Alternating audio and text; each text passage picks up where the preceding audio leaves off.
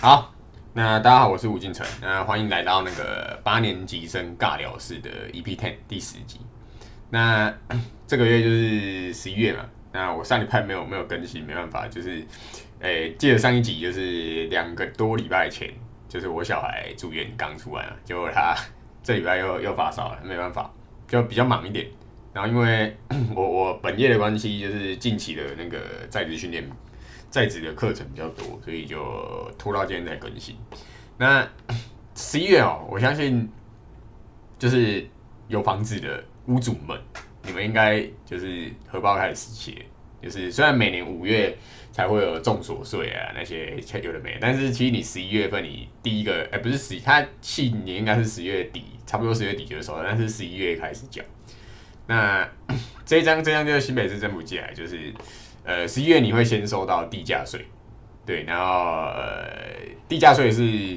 呃你你就开始想到，哎、你名下如果有一些房产的话，你就开始你要注意一件事，就是囤房税二点零开始逼近，所以你明年的时候，因为囤房税真的不是地价税，它真的是房屋税。因为我们我房子有分房屋税跟地价税嘛，然后可能你如果涨太多，还有土增税。那呃囤房税囤房税，它课的税其实讲的是房屋税，所以跟地价税比较没关系。只是因为我刚好收到地价税的的单子，然后才缴了一大笔之后，对，诶、如果你你对缴了一大笔之后，我突然想到，哎、对，刚好囤房税二点零这件事也是，呃，我我自己蛮关注的，那刚好分享给大家。那这是真的是屋主心中的恐惧无奈，对，因为这个，呃，我我我我我跟你讲，就是这个东西呢，就是会打到一些，呃，我觉得反而超级大户反而不一定打得到，对，那你可能会打到一些可能名下有可能呃不止一间，可能多一点的，稍微稍微稍微有有不止一间的，对我觉得这些人才是最痛的，因为你那种超级大地主，他们很多都是有店面或或者是呃办公室，那他们那个成本就是一定是转嫁给租客。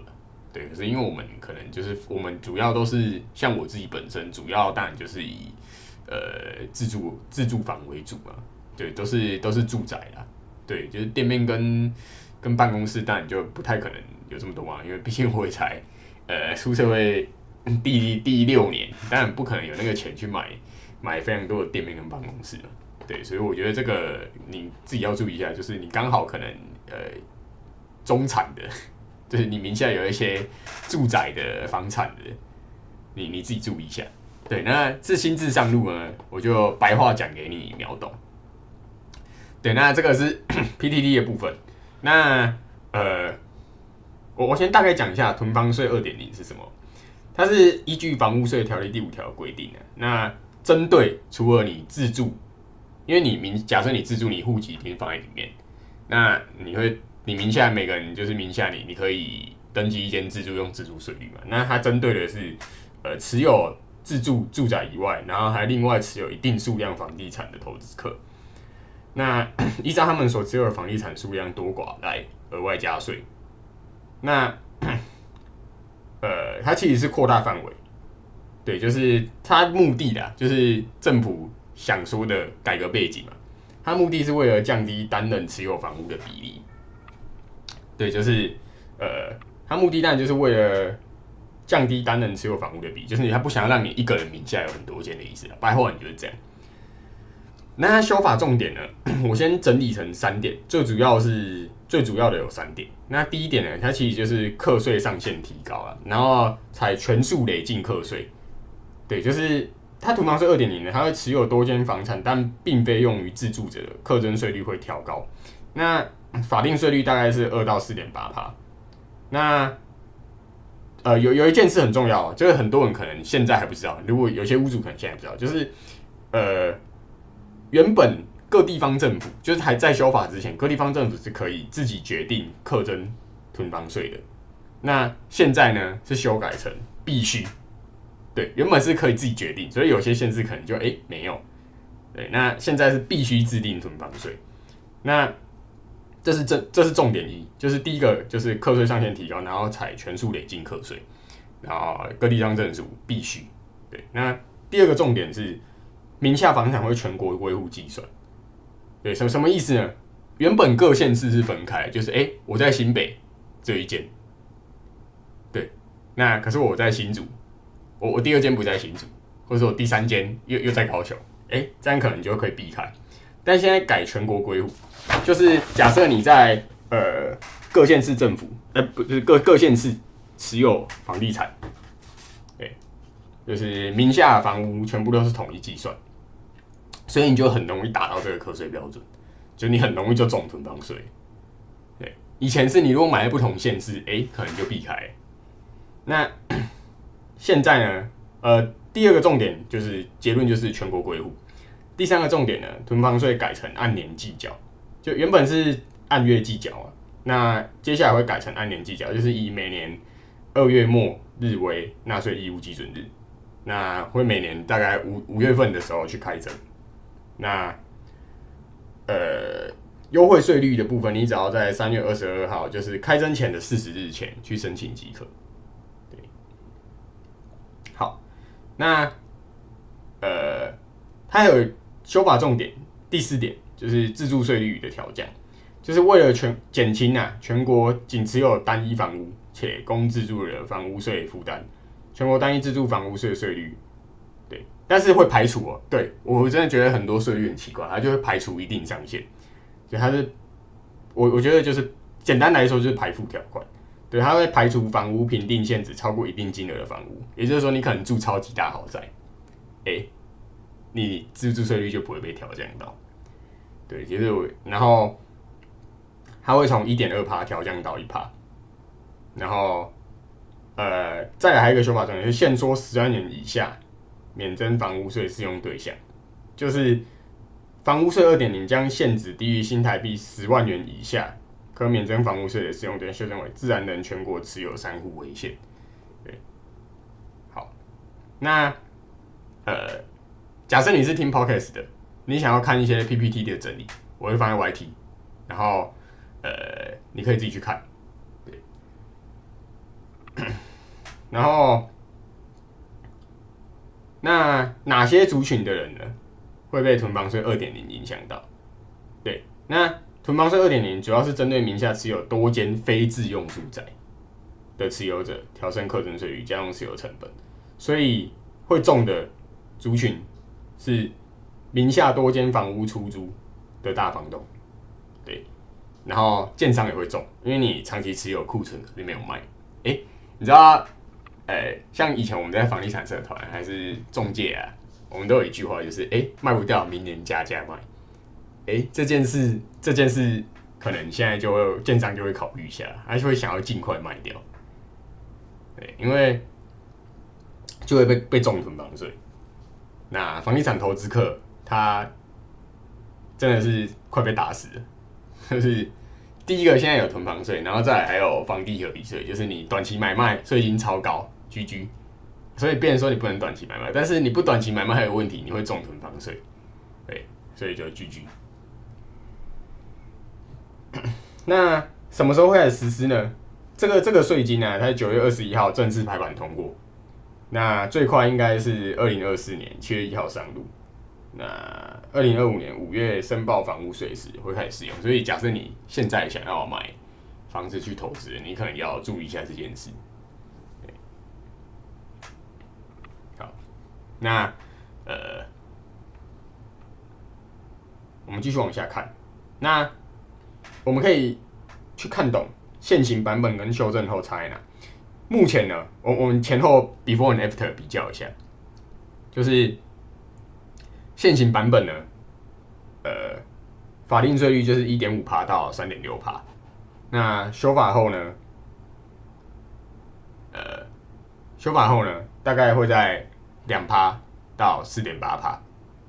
对，那归户方式呢，以前是县市归户，就是各县市归户，那现在改全国归户。那呃，以前的税率呢是。各地方政府可以自己决定要不要定，现在呢是必须一定要定。那现行版本的自住税率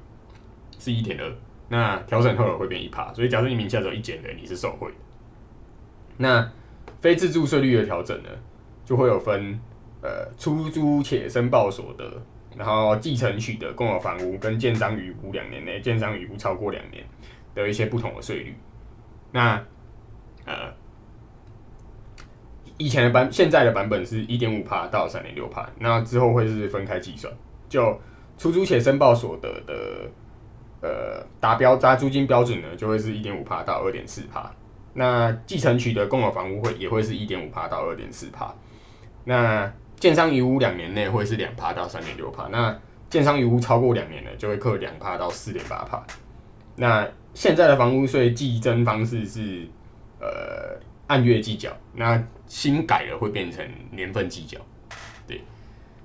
那当然你如果不受不受影响的，就是自住自住的嘛，那社会住宅的嘛，对，然后公益出租人，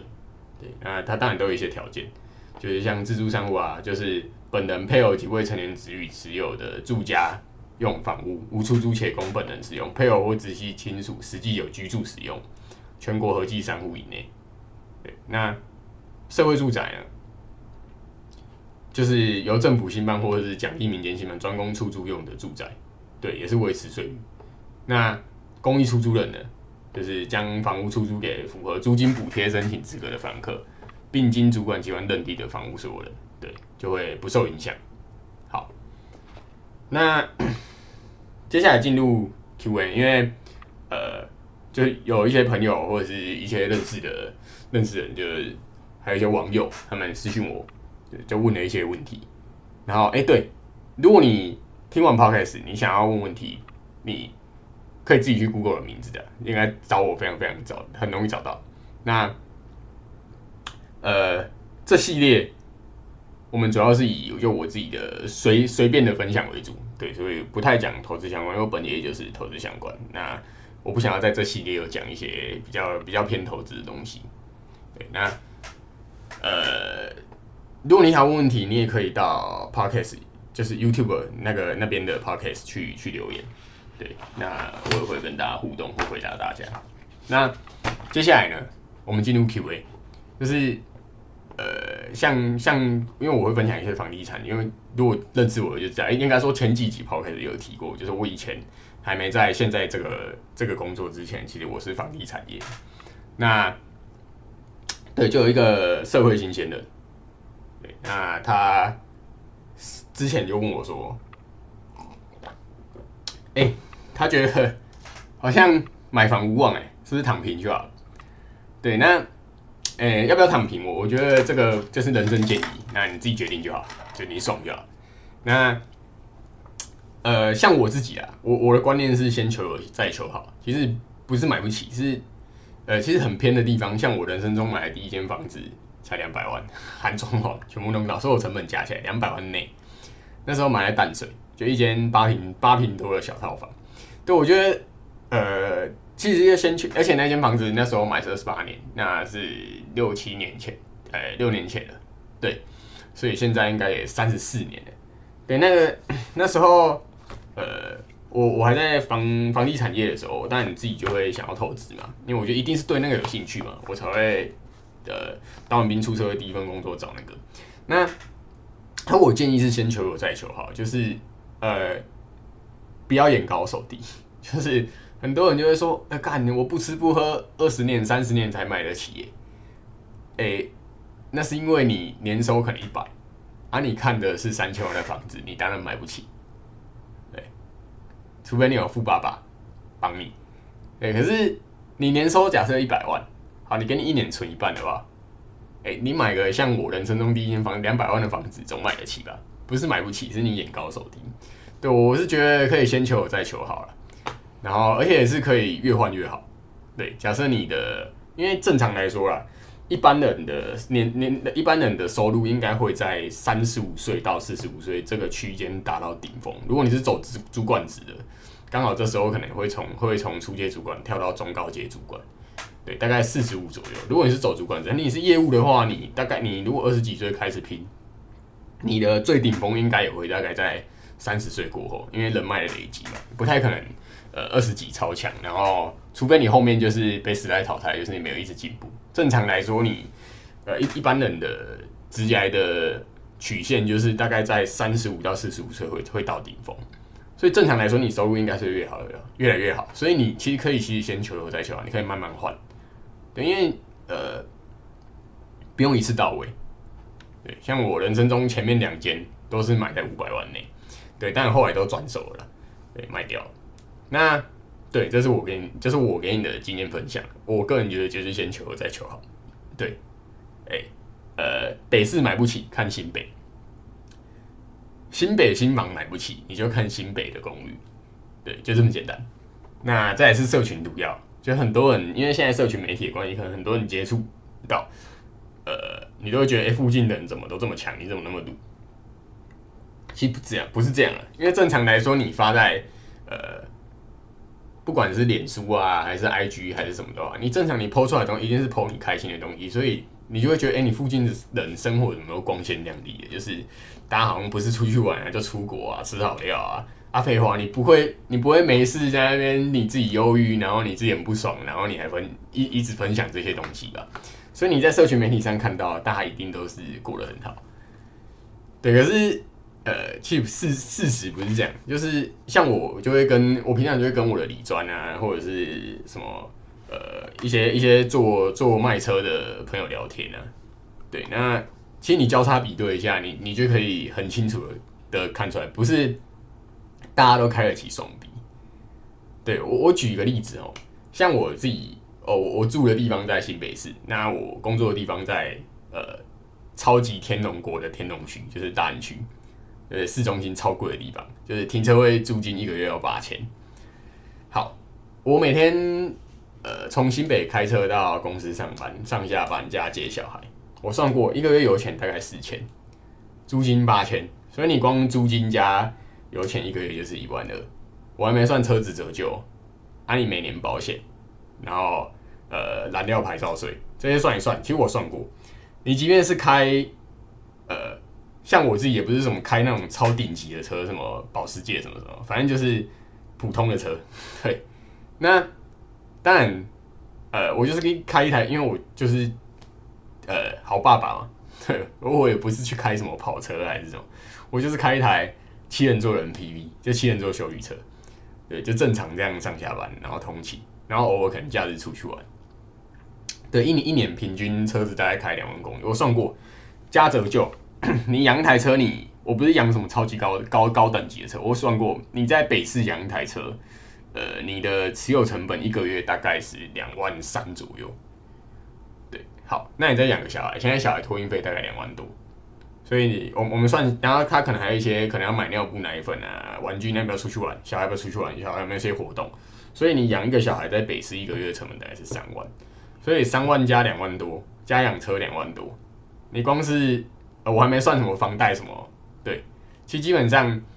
呃光是小孩加车，我自己都还没用。一个月大概就是五万多基本支出，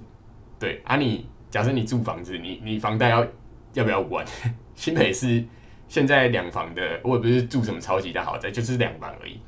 你一个月房贷要不要五万多？对，要嘛。那你要不要管理费？对，所以呃，我觉得，诶，很多人过得很好。第一个是他可能没有养小孩，对，第二个他可能呃。是赚多少花多少，他觉得很爽，他可以随便花，他可以天天去酒吧喝杯酒啊，去那边玩。其实他如果有买房，他房贷下去，有养小孩，小孩下去，其实你养一个家，像我自己一个月就是十几万起跳打平。对，那十几万就是支出哦，基本支出。对，那呃，其实我有很多相关行业的朋友，就是理专啊，就是银行贷款部门的，然后卖二手车的，其实呢。你知道开双 B，台湾开双 B 入门车，我我指的不是那种买新车，然后可能开大七还是 S 系列，我指的是宾士 B N W 的入门款，就比较入门的，大家应该都知道我在讲哪些车型，对，那又是二手的，其实那些人不是他们很有钱，是你知道，因为银行贷款部门他们很清楚，因为他们会办车贷什么的，你知道开双 B 入门车二手车的收入大众是是多少吗？就是大概月薪上万块的。人，这些人最爱贷款买双 B 二手的，对，所以不是说他们开双 B 就是他们过的，其实是第一个他们可能就是躺平，那是赚多少花多少，他每个月可能都是月光族，对，所以不用太羡慕别人，因为就是社群毒药，就是每个人一定都是让你看到在社群上你你看起来都是光鲜亮丽的，所以我觉得你知道你自己在干嘛就好，就是每个人要的不一样，对，像我我开七人座 MPV 修理车啊，我也没去开什么很高档的什么双 B 跑车啊，还是保时捷，对，那呃。就是看你觉得你钱想要花在哪，然后我自己是觉得，呃，我一个月花上万养小孩，比养车爽，对，就就这样，就是每个人选择不一样。那第三个 Q&A 是房价所得比，就是呃，房价所得所得比的公式呢，就是中位数住宅价格去除以中位数家户可支配所得。对，我们来看一个文章好了，这个呃。房价负担能力，对，房价所得比呢，就是内政部不动产资讯平台。然后我们来看一下啊，最新的资料是一百一十二年第二季 Q two 的。然后，你会看到这份资料，很多人就我靠，很多人就是辨别资料、阅读能，就是去分析资料能力非常差。他打开看到那么多资料不想看。现在看资料，先看重点就好。我们来看一下，它下面会有个备注，就是它备注会说明。你一定会看不懂，说，哎，这个房贷负担率几趴，这是什么意思嘛？所以，看看资料要先看重点，你要先找出重点这备注的东西，就要是要先看。那房贷负担率呢，五十趴以上就代表房价负担能力过低，然后四十趴到五十趴就代表房价负担能力偏低，三十趴到四十趴就是呃房价负担能力略低，三十趴以下就是表示可合理负担范围，然后。季变动值、年变动值，对，它都会有一些备注的解说。好，所以呢，我们在看这个资料，从台从全国新北市、台北市一直到呃什么什么什么澎湖啊，什么都有，这是内政部的资料。那你可以看一下，它第四点备注有给你写，米字号代表不动产实价登录样本数少一百笔，所以目前整份资料里面呢，有米之间的就是澎湖县，所以因为因为这个样本数太低了。所以基本上我看的话，我可能就会直接略过这个地方，因为它数据太太少了。对，可能就因为可能会有某一笔卖的特别高，然后某一某一笔卖的特别低，那可能的那个都会是有特殊原因的。对你，你可能附近每一品都七十万，你你这一间只卖五十万，对，那一定有一点特殊原因，要么可能屋主缺钱急着断尾求生之类的。对，反正呃样本数太低的，我就不会想看，因为参考价值就不是太高。那我们来看一下哦，整个房价负担率，台北市是非常非常夸张，双北市都是超过，新北市五十五趴，然后台北市六十六趴，对，就是呃，就是大家偏买不起的区域。对，当然我指的这个是中位数，因为资料就是以，所以基本上就是在中间的那一些了，对，是买不起双北市的房子，对，你可以看得出来。那房价所的负担率比较低的地方大概在哪？呃，屏东啊、嘉义啊、云林啊，对，基隆啊，对，这边来相对来说是就是一般中间所得的人是比较买得起的地方。然后呃，再来是房价所得比，我们来看一下啊，什么叫房价所得比？看一下房价所得比哦。呃，的公式就是中位数住宅价格除以中位数加户可支配所得。我们来讲，你一定想说，靠，这是什么意思？好，我直接用白话文讲，就是想要买一间房，平均要几年不吃不喝才买得起。简单来说就是这样。所以呢，呃，我们来看一下，假设台北市好了，是十五点二九，哎，意思就是你不吃不喝，十五年多才买得起台北市的房子，就是中在台北市中间所得的。对，你十五年不吃不喝才买得起，那新北大概是十二年，但是不可能不吃不喝，因为你在双北市的生活成本是非常非常高的。好，这个就是房价所得比的公式，所以你可以看一下这一份资料。房价所得比呢，像台北市是十五年，新北市是十二年。哎，这个这个负担能力，你还资料，因为这个是今年第一百一十二年第二季，你可以你可以看接下来更新，看它是往上来往下，你就可以知道。呃，现在的房价是是往上往下跑，对。那你要查房价平均指数也很简单，还有一个国泰国泰全国房价指数跟信义房屋的信义房全国房价指数，你都可以去看。对，那现现在现在房房价又开始有一点回升。对，那呃，如果你平常假日有去看房，其实你也感受得出来。像我现在去接待中心，跟今年初的时候去接待中心就差很多。今年初我们去去看房的时候，新建的那个接待中心真的是呃业务比比客人还多。但今年又不是这样，今年你没有预约，你可能有些建案你是没办法看的。对，你一定要先预约跟业务约好，你直接去可能没人可以接待你的。对，这个是因为我自己六日没聊没无聊没，因为我不喜欢逛街嘛，我就喜欢逛接待中心，所以我是很明显可以感受到就是整个市场的氛围。对，因为我就是一直在一直有在看，有没有买是另外一回事，就是把呃接待中心当保险公司在看。好，那就分享给大家，就是 Q&A。好，我喝了水，然后呢，呃。这这一集我来加码一件事，就是 因为我昨天呢被那个我我昨天就是被我的一个一个客户，那他在外商公司，他在保德信就是工作，然后 他就邀请我去参加他们的一些说明会，然后呢，我昨天就去东方文华酒店，然后去听了一些很不错的东西，那。我我分享给大家，就是我先讲一下我昨天听到的一些结论展望，然后他们给的数据佐证，最后我一定会讲我的想法。因为，呃，我跟你讲，你你听一个东西，就是不管你去听课啊，听老师讲，还是听一个什么投资大师讲，你一定要有自己判断力。就是你听完，你一定要有自己的想法。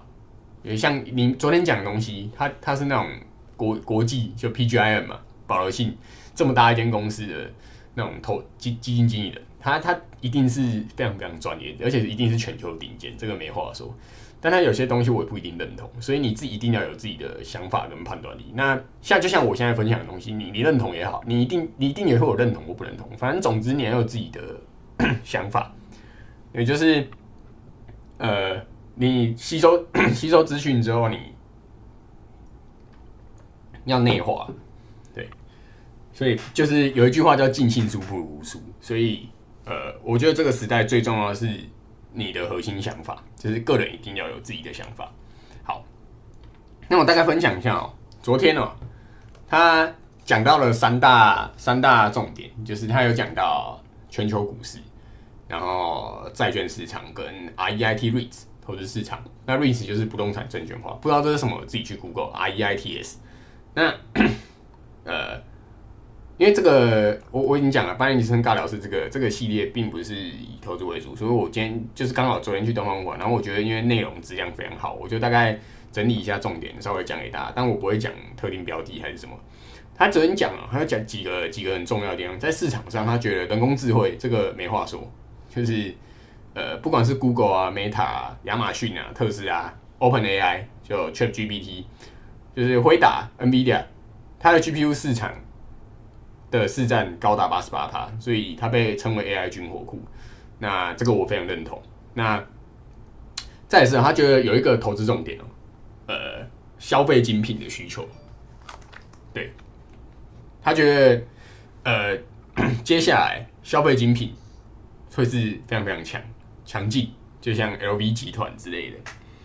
对，那创新创新趋势嘛，AI 啊，这个讲到他可能也还在。刚开始而已，对，那 AI 啊，云端运算啊，呃，数位支付、电动车之类的，然后呃，它有几个几个重点啊，就是它市场其实动能很强，就是美国景气在这一波暴力升级，其实并没有呃转差哦，就是美国景气还是蛮强的，对，就是虽然这暴力升级对企业来说就是一种压力测试嘛，对，那至于为什么，我现在不想解释，因为这个不是。不是金融台，对，那通膨趋缓，成长股重逢有没有？像呃，暴力升级这一段，其实我个人在投资布局上，我也是比较偏向防御类股，对，就是我会去买一些基本需求，什么原物料啊，基本的，然后或者是呃民生用品，什么吃的啊，超商啊那种那种电信啊那种，对，那他觉得接下来就是因为经过这一波暴力升级，持续一段时间后。而那些企业看起来没有，呃，经过压力测试是没有问题的，所以他觉得接下来你要投资，可能可以把重点放在成长股，可以获得比较好的报酬。因为防御类股其实就没什么好说的，你买那种什么关股啊、防御类的基本民生那种东西，就是基本需求，它基本上在景区循环上不太不太会影响。因为哦，假设你吃的东西好了啊，你你今不管你有没有，你今年赚的钱多不多，你是不是都要吃？所以它对景气循环的影响并不是这么的敏感。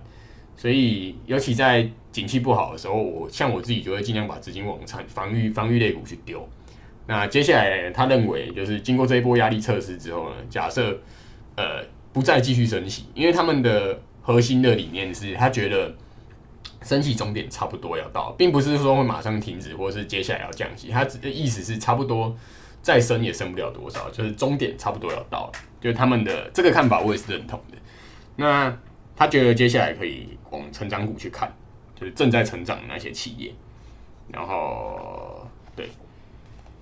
然后 债券上，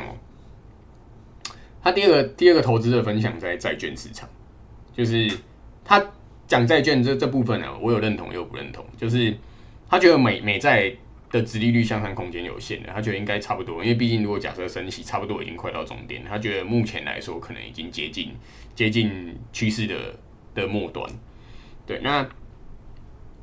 像他啊，他们昨天的讲座是有讲到，他们呃，现在非投投资等级公司在的 CP 值很高，然后呃，我我个人认为是不太认同的，因为呃，债券这东西哈，呃，非投资等级债的意思就是它可能不是什么呃比较超级安全的标的，它可能不是超级龙头的企业。那像我个人会觉得说，哎，你要承担单一公司倒闭风险，那大概只能获得大概七八趴的殖利率。那像现在美国公债，长天期美国公债大概就已经五趴了，触到五趴。按美国公债如果有学金融的，大概就会知道，就是呃，大家就会把美国公债，因为美国政府就是视为美国政府不可能违约嘛。所以你是美国政府债权人就不太会问你，美国政府、美国公长天期公债都有五趴，那我干嘛去多为了多那三趴去承担可能个别企业倒闭的风险？所以我个人是没有很认同他们说的可以投资非等级、非投资等级公司债这件事。对，但我我就讲，就是你你去听东西，你一定要有自己的想法嘛。对，那他觉得债市是这样，而我个人是。呃，对债市他们讲的说法，我个人是没有没有这么认同因为像我自己就是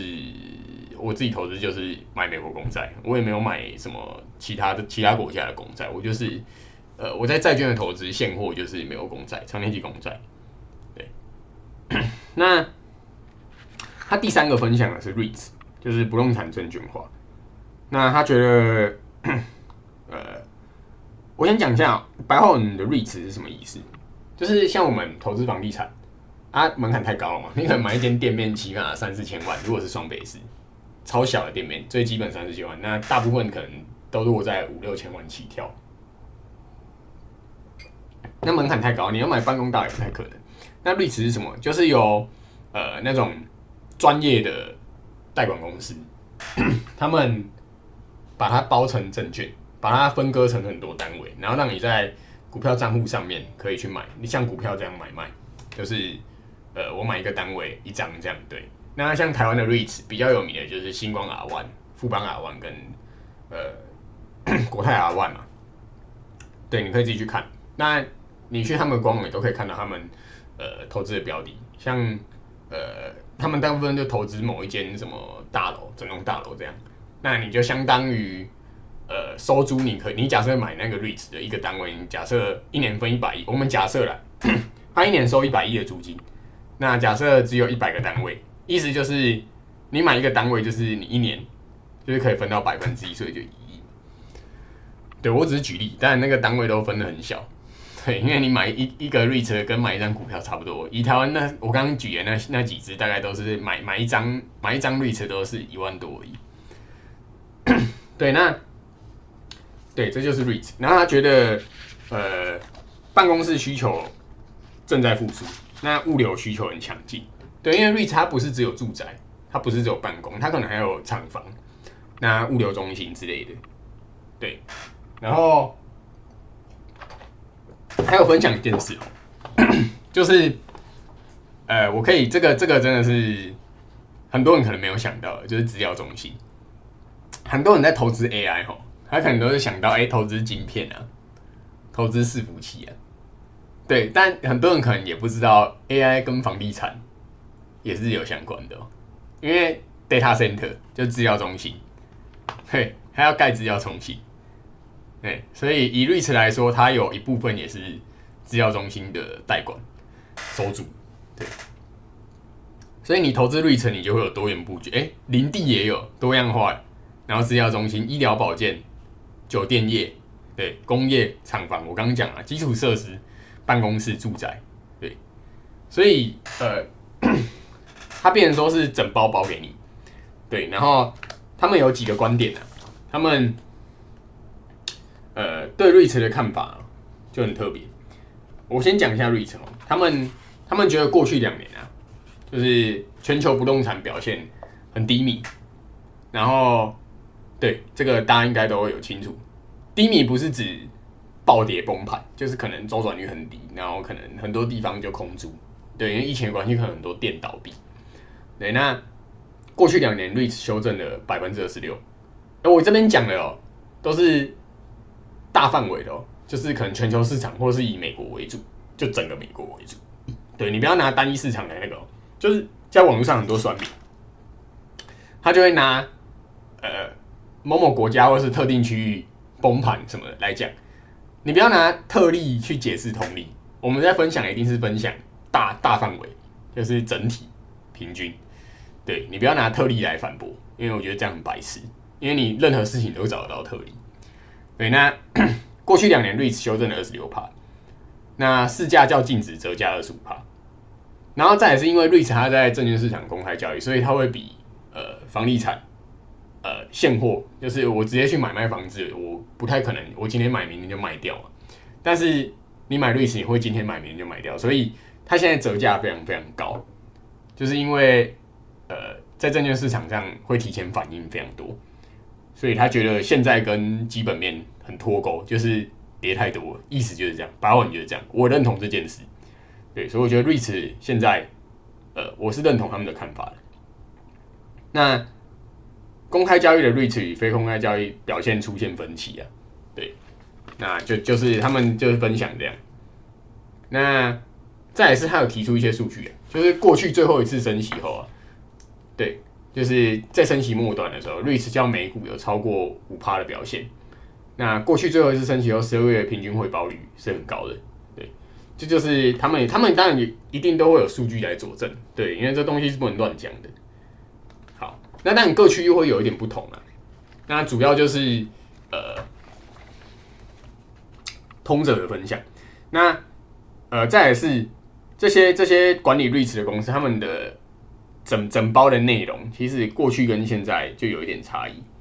就是很多人会说，哎，美国现在办公大楼啊，有一些问题，就很蛮蛮蛮，但他们也认同这件事。但是以瑞驰现在的比例来说，像二零一九年、二零一零年的时候，是三年前，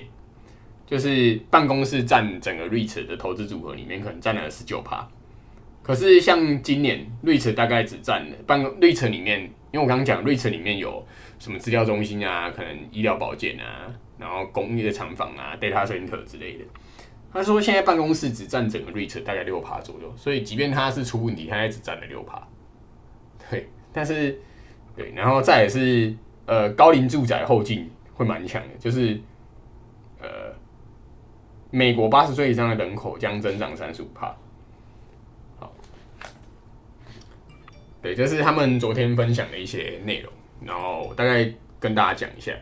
那当然有我认同，也有不认同。那成长型那边，成长型企业那边，我也认同的是，呃，医疗相关的。对，那呃，AI 这个不用说了，这个应该大家都很清楚。然后它有，你可能会觉得电动车已经出来很久了，但是他们说电动车可能才在刚开始，就是呃初初期的成长期而已。这件事我也认同。对，因为我觉得还有很大的市场。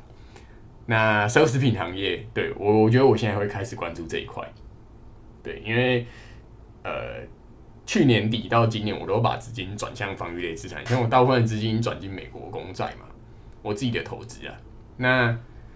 还有一些防御相关类股。那我接下来可能会开始去动态平衡的，我会开始去哎去关注一些去进驻一些成长类型的投资。对，那对你可以认同也不认同。那这就是我昨天去 PGIM 的东方在为东方文化的讲座的精华分享给大家。那 REACH 是我一直都有在看的东西。好，那对今天分享就到这边。那如果有什么问题，就欢迎呃到 YT 留言，那我跟你们互动。那如果你是现在看 YT 的人，你现在可以扫的 QR code 进入八年知识跟尬聊式的群组。那今天分享到这边，谢谢大家。